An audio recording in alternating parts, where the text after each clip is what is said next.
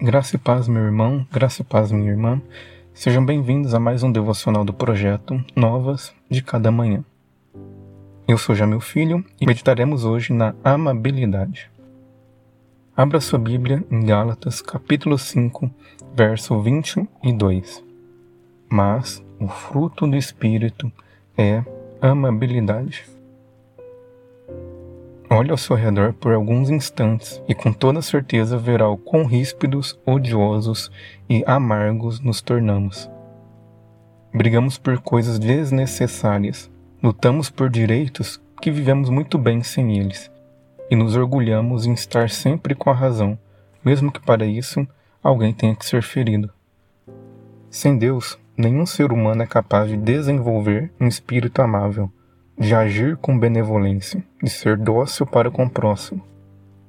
Somos naturalmente egoístas, priorizamos nosso próprio bem-estar, nosso próprio conforto e nossos próprios direitos.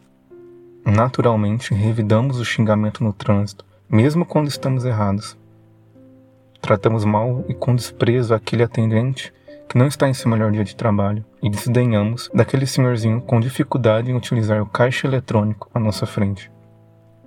A amabilidade é uma virtude extremamente social. Ela se manifesta em nossa vida cotidiana, em nossos relacionamentos diários. Aparentemente pode parecer uma virtude menos espiritual. No entanto, ninguém que é guiado pela carne é capaz de desenvolvê-la. Somente um homem e uma mulher que amadureceu o amor de Jesus Cristo, a alegria de Deus, a paz do Espírito Santo e a paciência do alto é capaz de manifestar um espírito amável e benevolente. Sejam completamente humildes e dóceis, e sejam pacientes, suportando uns aos outros com amor. Façam todo o esforço para conservar a unidade do espírito pelo vínculo da paz. Efésios, capítulo 4, verso 2 e 3.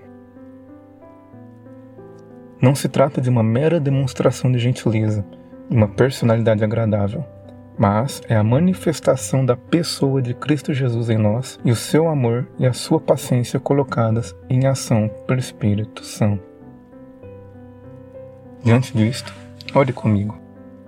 Pai, ajude-me a manifestar o fruto do teu Espírito em minhas ações e atitudes cotidianas auxilia-me a negar a minha própria vontade e, assim como Cristo, ser em tudo amável e gracioso, para que desta forma teu nome seja glorificado e o teu reino seja manifesto ao mundo.